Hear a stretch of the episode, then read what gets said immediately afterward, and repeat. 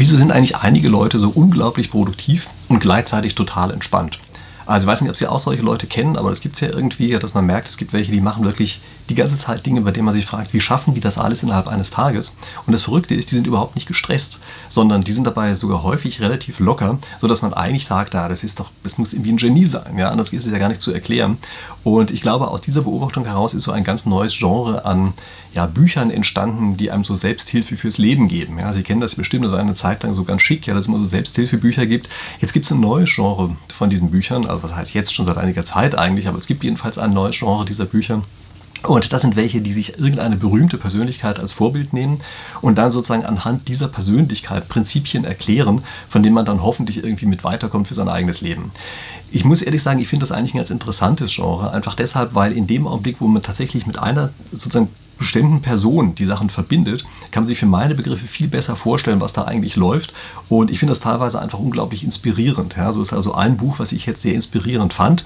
Das ist eins, bei dem es irgendwie heißt, so sinngemäß ähm, von äh, Leonardo da Vinci lernen. Ja, also wie heißt es, äh, gibt es im Augenblick nicht als deutsche Übersetzung, scheint mir zumindest im Englischen heißt es How to Think Like Leonardo da Vinci. Ja, ich halte Ihnen hier mal das hoch, das ist natürlich nur das Cover vom E-Book.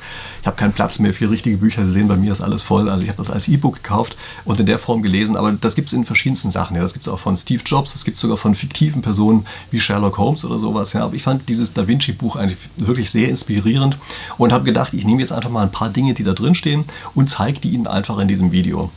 Äh, liegt vielleicht auch so ein kleines bisschen daran, dass äh, am Anfang des Jahres ich immer versuche, so einmal zumindest so ein Inspirationsvideo zu machen. Ja, wenn Sie das Video jetzt an dem Tag sehen, an dem es rauskommt, dann werden Sie feststellen, das ist Anfang des Jahres, denn ich habe jetzt genau am 1. Januar in diesem Jahr irgendwie noch ein bisschen was anderes gemacht. Und übrigens für den Fall, dass Sie solche Sachen immer spannend finden, Sie wissen ja wahrscheinlich, äh, für den Fall, wenn Sie neu hier sind, ja, ist es immer gut, neue Kanäle, die, auf die man gestoßen ist, gleich zu abonnieren. Wenn Sie es interessant finden, denn auf die Art und Weise kriegen Sie dann in der Zukunft eben gleich immer wieder diese interessanten Sachen. Ich glaube, ich habe eine ganze Menge interessante Dinge auf meinem Kanal zu bieten. Also wie gesagt, wenn Sie neu hier sind, dann gucken Sie da gerne mal ein bisschen auch herum und gerne abonnieren.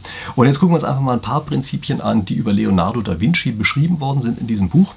Und ich greife nicht alle auf. Also es sind da irgendwie sieben Prinzipien beschrieben. Ich finde, es ist teilweise so ein bisschen künstlich gemacht eigentlich, aber ich nehme einfach Dinge raus, in denen ich das Gefühl habe, die sind ganz besonders spannend. Und das, was ich am spannendsten vielleicht überhaupt fand in diesem Buch, das war auch gleich das Kapitel 1, ja, nämlich Neugier. Also man kann ziemlich sicher sein, dass Leonardo da Vinci extrem neugierig war. Ist ja klar, so viele Sachen, wie der gemacht hat. Und damit man vielleicht selber in so ein entsprechendes Fahrwasser reinkommt, ist es erstmal gut, aus dem Modus rauszukommen, indem man versuchen will, richtige Antworten zu finden. Also ich glaube, neues Entdecken, Neugier und solche Sachen ist gar nicht so sehr eine Frage der richtigen Antwort, zumindest mal nicht primär, sondern es ist eine Frage der richtigen Frage. Und das ist sicherlich ein ganz guter Modus, ja, wenn man sich häufiger einfach mal wieder vergegenwärtigt und sagt, hey, denken wir mal nicht über die Antworten auf die Fragen nach, sondern denken wir mal einfach darüber nach, welche Fragen es denn noch geben könnte. Ja, das ist, glaube ich, schon mal eine ganz gute Übung, die man einfach sozusagen in seinen Alltag einbauen kann. Und ich finde, das ist etwas, was einen häufig wirklich einfach weiterbringt, ja, indem man einfach nur sozusagen neugierig in seiner Umgebung herumguckt und sich fragt, ja, was ist hier eigentlich gerade komisch sozusagen? Ja, also welche Dinge könnte man hier eigentlich als Frage formulieren? Und wenn man dann auf der Suche nach Antworten ist, dann ist es sicherlich auch eine ganz gute Praxis, sich einfach mal ganz kurz in eine andere Situation hineinzuversetzen. Also probieren Sie das mal aus, wenn Sie in Ihrer normalen Umgebung sind. Wenn Sie rausgucken und sich auf einmal fragen, was wäre denn eigentlich, wenn ich neu hier wäre? Wenn ich das jetzt zum ersten Mal in meinem Leben sehen würde, also wenn ich gerade eine Reise gemacht hätte und das jetzt gerade zum ersten Mal sehen würde. Wie wäre eigentlich die Sicht auf bestimmte Situationen, wenn ich in einer ganz anderen Rolle wäre? Also stellen Sie sich einfach mal vor, Sie wären beispielsweise Politiker. Wie würden Sie dann eigentlich bestimmte Situationen empfinden? Also im Augenblick ist es ja oft so, dass man so eine Art Politiker-Bashing betreibt, der sagt, alles Idioten, die machen alles nur falsch, wollen uns alle nur reinlegen und sowas. Stellen Sie sich einfach mal vor, wie wäre es denn, wie wäre denn die Welt, für Sie selber, wenn Sie aus dieser Sicht heraus eines Politikers die Welt betrachten würden. Wenn Sie eine Frau sind, überlegen Sie sich einfach mal, wie wäre denn die Welt, wenn ich ein Mann wäre? Oder umgekehrt natürlich auch. Ne? Ähm, überlegen Sie sich beispielsweise auch, wie wäre es eigentlich, wenn bei mir in der Vergangenheit alles anders gelaufen wäre? Also wenn ich in einer anderen Schicht aufgewachsen wäre, als ich jetzt aufgewachsen bin. Wenn ich statt, Land auf dem, äh, Stadt auf dem Land in der Stadt gewohnt hätte oder lauter solche Sachen. Äh, also manchmal ist es wirklich einfach gut, sozusagen nur diesen Perspektivwechsel zu haben und auf die Art und Weise sozusagen seine eigene Neugier ja, ausleben zu lassen.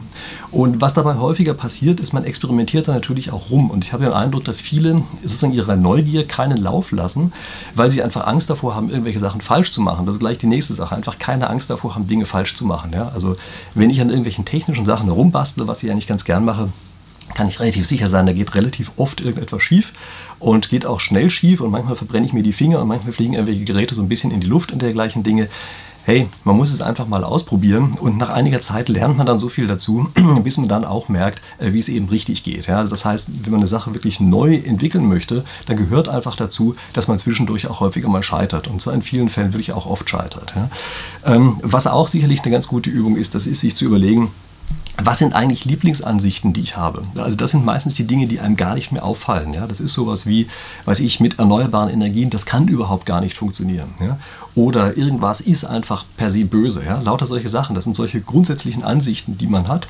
Und es ist gut, die einfach in Frage zu stellen, sich zu überlegen, wieso sehen das denn andere Leute anders und wie könnte man es denn vielleicht tatsächlich noch machen? Also das äh, ist etwas, das ist zum gewissen Grad schmerzhaft, aber ich bin mir relativ sicher, dass sozusagen unsere Genies ja, aus der Vergangenheit dass die natürlich viel normalere Menschen waren, als man so denkt und dass die häufiger tatsächlich einfach nur keine Angst vor so einem Perspektivwechsel dieser Art hatten. Ne? Und wenn sie dabei sind, unser Alltag ist voll von Dingen, bei denen man eigentlich nicht so ganz genau weiß, wie sie funktionieren. Also ich weiß nicht, ob Ihnen das so geht, ja?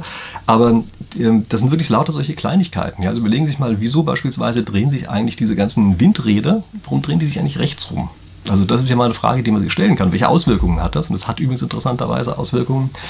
Oder äh, was ich neulich mal beobachtet habe, ist, äh, wenn man Schnee sieht, äh, dann und genau hinguckt, dann stellt man fest, dass unter dem Schnee es plötzlich blau wird. Und das ist eine Sache, die ich völlig faszinierend finde, weil ähm, sozusagen die Erklärungen, die ich beispielsweise bisher hatte dafür, dass Gletscherspalten blau sind, die funktionieren an der Stelle so einfach nicht. Und das ist eine Sache, da kann ich sozusagen stundenlang drüber nachgrübeln. Und ich glaube, das ist tatsächlich etwas, was sich auch wirklich lohnt, ja, dass man einfach diese sozusagen diese kindliche Begeisterungsfähigkeit für solche Sachen hat, äh, dass man bemerkt, dass Dinge auf eine bestimmte Art und Weise sind und man sich dann fragen muss, ja, wieso ist denn das eigentlich so? Kann ich das tatsächlich erklären? Also wenn der jetzt ein Kind wäre, könnte ich dem erklären, warum das so ist ist. Und wenn ich es einem Kind nicht erklären könnte, dann heißt das im Allgemeinen, dass man selbst an irgendeiner Stelle eine ganz wesentliche, ähm, ein ganz äh, wesentlicher Wissensteil sozusagen fehlt, den man sich irgendwo her besorgen muss. Und äh, damit ist auch gleich die nächste Technik für meine Begriffe, die ich für sehr wichtig halte, dass man erstmal selber drüber nachdenkt. Also es ist natürlich so ein Impuls, dass man zuerst mal zu seinem Handy greift und einfach in Google das ganze Ding eintippt. Und das ist natürlich schön und gut, wenn man das macht. Aber ich glaube, dass die eigentlichen interessanten Sachen entstehen daraus, dass man wirklich erstmal anfängt, selber drüber nachzudenken, sich zu überlegen, was könnte es denn alles sein? Und dann erst an anderen Stellen nachliest, was die eigentlich dazu sagen. Und ich kann Ihnen jetzt schon gleich versprechen, Sie werden an sehr vielen Stellen auf ziemlichen Blödsinn stoßen. Also in ganz vielen Stellen wird Sie danach feststellen, das kann so eigentlich überhaupt gar nicht sein. Das sieht vielleicht an der Oberfläche so aus, aber es kann so überhaupt gar nicht sein, wenn man näher drüber nachdenkt. Und ähm, da, dann fängen sozusagen die Dinge an, interessant zu werden. Das ist für meine Begriffe auch immer der Einstieg in die Wissenschaft. Ja. Und Leonardo da Vinci war natürlich so eine Art äh, Wissenschaftler. Ja. Und was man sich auch mal fragen sollte für meine Begriffe, das ist, wie könnte es denn eigentlich noch sein? Also immer eine Art und Weise ist ja, wie wir es gerade machen, beispielsweise, aber wie könnte es denn noch sein? Also könnte man es auch noch denselben Effekt auf eine ganz andere Weise ähm, herbeiführen. Ja. Also beim blauen Schnee Jetzt vielleicht nicht, da haben wir wahrscheinlich keinen großen Einfluss drauf, äh, welche Farbe der Schnee auf der Unterseite hat. Ja, aber an sehr vielen anderen Stellen gäbe es sicherlich völlig andere Lösungen, wie man etwas machen könnte. Und man könnte sich einfach mal fragen, ja, wie, wie könnte es denn noch gehen? Und dann natürlich die Frage, warum wird es denn eigentlich nicht so gemacht?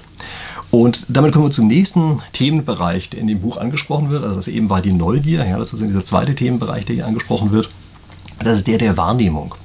Also wir müssen uns Gedanken darüber machen, was sind eigentlich die Teile, die man durch unsere Wahrnehmung direkt erschließen kann. Und äh, Leonardo da Vinci hat in einer Zeit gelebt, in der erstmalig eigentlich so dieses Empirische aufgekommen ist, ja? dass man nicht mehr nur über Dinge nachgedacht hat, wie das eigentlich vorher immer der Fall war, sondern dass man tatsächlich gesagt hat, jetzt können wir beobachten, wir können messen und lauter solche Dinge. Ja? Das ist eine völlig neue Geschichte. Und wir müssen uns Gedanken darüber machen, wie viel können wir eigentlich durch die eigene Wahrnehmung tatsächlich wahrnehmen und welche sind die Stellen, die wir nicht mehr wahrnehmen können. Ja, also nehmen Sie beispielsweise mal lauter solche Sachen wie Radioaktivität oder so. Da haben Sie eigentlich keine Chance, das durch Ihre Wahrnehmung tatsächlich selber rauszukriegen. Man muss sich fragen, okay, welche Stellen kann ich denn noch wahrnehmen und an welchen Stellen muss ich Theorie mit einbeziehen, damit das Ganze funktioniert. Das Ganze ist übrigens gerade in den Wirtschaftswissenschaften oder auch in allen möglichen sozialen Gebilden ist das auch so. Wir haben eigentlich nur Vorstellungsvermögen für kleine soziale Gebilde, nicht aber für sehr große. Das heißt also, wenn wir Volkswirtschaften oder so etwas haben, dann können wir sehr wenig durch die eigene Wahrnehmung feststellen und brauchen sehr viel an Theorien, die damit einfließen. Ja, und dann muss ich dieses Verhältnis zwischen den beiden für meine Begriffe jeden Tag aufs Neue klar machen. Ja, also gerade eher so Wirtschafts- und Sozialwissenschaftler müssen sich fragen, Das kann ich denn wirklich beobachten. Und zwar nicht irgendwelche abstrakten Zahlen, die jemand anders für einen beobachtet hat, ja, sondern eigene Beobachtungen, die man tatsächlich machen kann. Wie weit geht denn das eigentlich? Und gerade Naturwissenschaftler, die für meine Begriffe sehr oft dieser Denkschule angehören, dass sie sagen, man kann eigentlich alles in irgendeiner Form beobachten, ja, sozusagen alles letztlich auch empirisch machbar, äh, die müssen sich fragen, an welchen Stellen geht das denn nicht? Also bei theoretischer Physik und so ist es natürlich auch relativ klar, dass sie eben, wie der Name schon sagt, man theoretisch arbeiten muss. Aber es ist eben häufig so, dass man gerade in sagen wir, naturwissenschaftlich-technischen Bereichen oft das Gefühl hat, eigentlich ist alles sehr stark objektivierbar und sozusagen dieses subjektive Element da drin überhaupt gar nicht findet. Und wenn wir dabei sind, bei den Sinnen, achten Sie mal darauf, dass wir auch andere Sinne haben als nur das Sehen. Also das Sehen ist bei uns heutzutage extrem stark dominant. Danach kommt noch so ein bisschen Hören. Ja. Und ähm, die ganzen anderen Sinne, die sind eigentlich für meine Begriffe im Augenblick so ein bisschen fast verkümmert. Ja? Also achten Sie einfach mal drauf. Wir haben andere Sinne. Ja? Man kann manchmal auch Dinge einfach anfassen. Ja? Man kann sie riechen, schmecken und so weiter. Ja? Und äh, das, auch die Verbindung davon halte ich für sehr wichtige Sachen. Das steht übrigens auch lustigerweise in diesem Buch drin. Ja? Anscheinend war Leonardo da Vinci tatsächlich auch einer, der eben sehr stark auf diese anderen Sinne mitgeachtet hat. Ja? Und ich glaube, dass das tatsächlich an vielen Stellen eine Quelle für, naja, sagen wir mal, Inspiration, Kreativität, vielleicht auch Verbindungsmöglichkeiten Möglichkeiten und sowas ist. Ja? Und übrigens, wenn wir bei sowas sind, wir sehen heutzutage normalerweise äh, meistens nur noch in die Nähe. Also ich weiß nicht, wie Ihnen das geht. Ja, wir sind meistens eine Umgebung, in der wir eigentlich mehr so Leseentfernung haben, maximal Bildschirmentfernung, das ist ungefähr so, wie ich sie jetzt gerade angucke. Ja. Und es ist ganz selten, dass wir tatsächlich einfach mal rausgucken und unsere Augen auf unendlich stellen. Und ich glaube, es ist tatsächlich sinnvoll, häufiger mal mindestens einmal am Tag tatsächlich einfach seine Augen auf unendlich zu stellen, also irgendwo rauszugehen, wo man tatsächlich in die Ferne sehen kann und einmal bis zum Horizont zu gucken. Ja, ganz komisch, probieren Sie es aus. Sie werden feststellen, dass tatsächlich extrem viel ausmacht. Ich kenne es übrigens auch von Hörsälen, da macht es auch schon bereits unglaublich viel aus, ob man nur bis zur ersten Reihe guckt, was so ein gewisser Hang ist, den man hat, ja, oder ob man tatsächlich bis zur letzten Reihe, bis zur hinteren Wand mitguckt und man sieht, was da eigentlich so ist, dass man sozusagen diesen ganzen entsprechenden Raum einnimmt. Ja. Also dieses ähm, Nahe und Ferne, sich tatsächlich auch mal bewusst zu machen und dann eben mal die eigenen Sinne sich anzusehen. Das glaube ich wirklich auch ein relativ sinnvoller Ratschlag, den ich halt auch irgendwie mittelbar aus diesem Buch herausgezogen habe. Das nächste ist Zwischentöne. Wir neigen heutzutage für meine Begriffe sehr stark dazu, tatsächlich zu schwarz-weiß zu denken und das wird auch durch bestimmte Bereiche in den Medien sehr stark unterstützt, dass das so ist. Testen Sie sich mal selber, ob Sie Ambiguität aushalten, also eine Uneindeutigkeit. Ja? Also nehmen Sie beispielsweise mal Corona, was uns in der letzten Zeit relativ stark verfolgt hat. Ist es eigentlich so, dass Sie das Gefühl haben, das ist alles vollkommen klar und es gibt eigentlich nur eine einzige Theorie und die erklärt das durchweg? Oder ist es vielleicht eher so, dass Sie sagen, naja, es könnte die eine Theorie sein, spricht viel dafür, dass es die ist, aber eigentlich, wenn man sie mal ganz genau nimmt, ist sozusagen nur 60% Wahrscheinlichkeit für diese Theorie und es kann zu 40% Wahrscheinlichkeit auch eine völlig konkurrierende, widersprechende andere Theorie sein. Ja? Kann auch sein, dass sich sowas ändert ähm, kann auch sein, dass Sie innerhalb einer Argumentation hin und her schwanken müssen. Testen Sie sich da bitte einfach mal selber, ob Sie diese Ambiguität ertragen, also ob Sie sich überhaupt erstmal der Ambiguität bewusst sind und dann, ob Sie sie ertragen und ob Sie es auch ertragen können, dass widersprüchliche Ideen gleichzeitig in Ihrem Kopf drin sind. Also ich habe den Eindruck, dass es bei vielen Leuten überhaupt sozusagen gar nicht geht. Ja? Ähm, also natürlich nur, weil man es nie wirklich sich bewusst gemacht hat. Ja? Das geht natürlich schon, aber man muss sich eben einmal bewusst machen, dass widersprüchliche Ideen gleichzeitig nebeneinander existieren können. Und dass es eben nicht einfach nur so ist, dass eine Sache sozusagen absolut richtig ist, aus dem Hut gezaubert wird und genau so ähm, sein muss und eine andere Sache völlig denkunmöglich ist. Meistens ist eine andere Interpretation oder eine andere Erklärung eben nicht denkunmöglich. Sie ist vielleicht unwahrscheinlich, aber sie ist überhaupt gar nicht denkunmöglich. Und wenn man dabei ist, kann man sich auch gleich mal überlegen, wofür verwendet man eigentlich Diskussionen? Also verwendet man die, um tatsächlich sozusagen einer Wahrheitsfindung näher zu kommen? Oder verwendet man diese Diskussionen hauptsächlich dafür, um irgendwem anders eigentlich nur in den Hintern zu treten und am Ende als der große ähm, äh, Zampano dazustehen, der Recht behalten hat? Ja? Also das ist auch eine Sache, die man sich sicherlich mal fragen kann und äh, ich glaube, dieser Ansatz, dass man einfach sagt, man nimmt die anderen Ideen einfach mal auf, guckt sich an, was ist da dran, auch wenn man sich über diese anderen Ideen ärgert, nimmt sie zumindest einfach mal wahr als solche ähm, und lässt sie meinetwegen mitlaufen als etwas, was offenbar denkmöglich ist auch wenn man vielleicht in dem einen Augenblick nicht nachvollziehen kann, warum der andere tatsächlich abschließend zu dem Ergebnis kommt, das sei das Richtige. Ja, aber trotzdem einfach mal nur äh, solche Geschichten mit aufzugreifen, vielleicht auch einfach fest daran zu glauben, dass zwei Dinge gleichzeitig sein können. Ja, ähm, das ist, glaube ich, schon äh, relativ hilfreich. Und damit kommen wir zu einem anderen Punkt, der für meine Begriffe bei Leonardo da Vinci sehr stark herausgestochen hat, nämlich er war ja gleichzeitig Künstler und Wissenschaftler.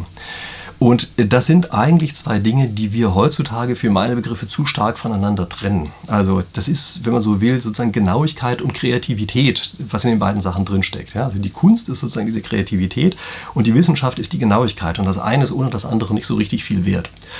Und das ist vielleicht etwas, was ich also an diesem Buch eigentlich fast am interessantesten gefunden habe, ja? dass man eben viele Dinge, von denen ich jetzt bisher gerade gesprochen habe, dass man die eigentlich zusammenfassen kann unter Kunst und Wissenschaft ergänzen sich in irgendeiner Form. Ja? Ähm, auch da, wenn Sie eher von dieser technisch-naturwissenschaftlichen Richtung herkommen, haben Sie oft das Gefühl, es gibt bestimmte Gesetze, die waren schon immer da und die sind ganz einfach so, die mussten sozusagen durch uns nur entdeckt werden.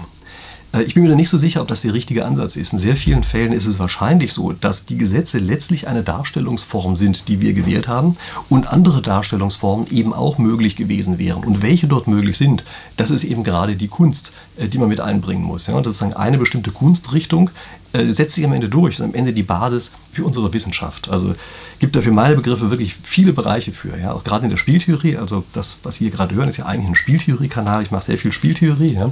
Äh, dort ist es ja auch so, dass wir das Gefühl haben, weil wir Mathematik verwenden, das ist alles so wahnsinnig eindeutig und es ist vollkommen klar, was wir dort machen. Es kann eigentlich nur die eine Sache sein, nachdem wir es einmal modelliert haben. Und dieser erste Schritt, den vergessen wir häufig. Wir vergessen häufig, dass eben ganz am Anfang einfach eine Kreativitätsleistung stand, die irgendeine bestimmte Situation der echten Welt genommen hat sie auf eine bestimmte Weise dargestellt hat, die man selber in dem Augenblick gerade für überzeugend und für richtig gefunden hat. Und in vielen Fällen ist das ja dann auch tatsächlich eine überzeugende Darstellung, aber es ist eben nicht die einzige. Und das ist in Naturwissenschaften äh, für meine Begriffe auch eine Sache, die dort genauso vorkommt, äh, die man dort aber schwerer bemerkt.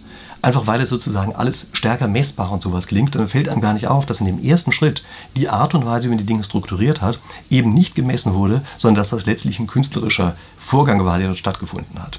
Okay, also das waren ein paar Impulse, die ich Ihnen hoffentlich habe geben können aus diesem Buch. Also wie gesagt, wenn Sie weiter darüber lesen sollen, ja, wie heißt es hier? How to Think Like ähm, Leonardo da Vinci. Ähm, das ist das Buch, wie gesagt, gibt es im Augenblick anscheinend nicht übersetzt ins Deutsche. Ich packe das mal unten in die Videobeschreibung rein, können Sie sich einfach angucken.